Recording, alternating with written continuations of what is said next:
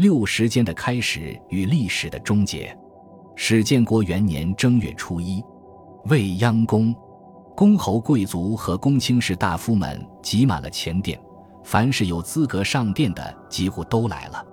大殿正中坐着的是汉室的皇太子刘英，快四周岁了。他的身后是负责保玉的宦官中父，身旁的帷幕后面坐着太皇太后王政君，已经快八十周岁了。这一老一小很少同时来前殿，此番场景并不多见。王莽立在殿下，神色肃穆，冠冕堂皇。时辰一到，王莽在礼官的引领下，走在公侯卿士的最前面，手捧新式文母太皇太后的印玺绶带，恭敬地呈现给王政君。以替换原来带着汉号的旧印玺，王政君接受了。作为汉室最尊贵的一员，他认可了福命，也认可了汉室的终结和新式的肇兴。接下来，王莽以新朝皇帝的名义正式宣读给刘英的册书。这封模仿尚书的册书，成为后世禅让诏书或册书的模板，也告知了新朝对汉室的安置方案：皇族被降杀一等。按理应该降为王，但因为周王是天子，追慕周朝的王莽认为汉朝诸侯王的设置不符合周政，把王爵一概取消，皇帝下面最高的爵位就是公爵，所以汉朝的诸侯王全部降格为公爵。刘英被封为定安公爵，享万户采邑。按照今文经学的说法，天子千里，公侯百里，所以定安公国也是方圆百里。今后，刘英可以在定安公国继续采取汉朝的征说、服色，立汉朝宗庙以祭祀。而且，世袭的定安公爵不是新朝的下属，而是永为新士兵。就是说，新朝对定安公代以客礼。史书没有记载王莽是怎么对定安公代以宾客之道的。从后世禅君往往拥有尚书不称臣，以天子礼祭祀在天子旌旗等礼仪上的特殊礼遇来看，对刘英也可能有类似安排。这与从前汉廷封商周的后裔为公是同样的性质，都是基于儒学通三统的主张。汉朝的三统是商周汉，新朝已经建立，三统就成了周汉新。商朝后裔的封爵退出三统之列，所以除了定安公刘英外，周的所谓后裔姬党曾被汉时封为魏公，现在改封张平公，同样是新士兵。商的所谓后裔孔弘曾被汉室封为宋公，现在退出兵的序列，降格改封为张昭侯。按照儒家的设想，通三统并不只是形式，还要求现任统治者善待前代皇。王族吸取前面两朝的治理经验，而不是一味的改弦更张。这也是为了本朝终结后，继任的朝代也会以同样的善意来对待自己。安置完刘英，王莽让汉平帝的皇后，也就是自己的女儿，继续留在汉室，号定安太后。宣读册书完毕，王莽亲自上殿，满脸泪水，唏嘘感慨，一副迫不得已的样子。紧紧攥着刘英的手，显得用情极深。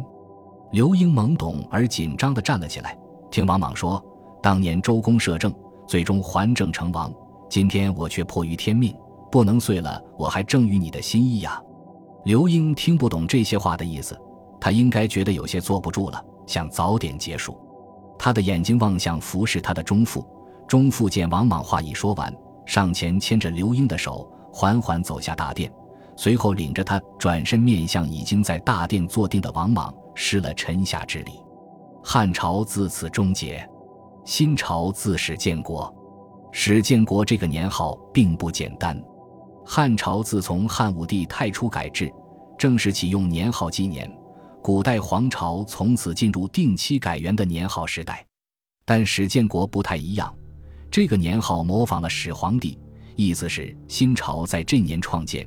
也就从这一年开始纪元，此后就是始建国两年、三年、四年，就像始皇帝所设想的秦二世、三世，直到万世而不绝。王莽也打算始建国一年也不完。这种做法更类似以耶稣诞生为起点的公元纪元。至少在始建国元年，王莽并没有考虑过以后要定期改元。始建国寄托着王氏家族永恒继承的信念，也意味着纯正的儒家天下从此开始，今后再也不会改变。时间开始了，历史已经终结。这一刻，王莽五十四岁，必也证明，名不正则言不顺。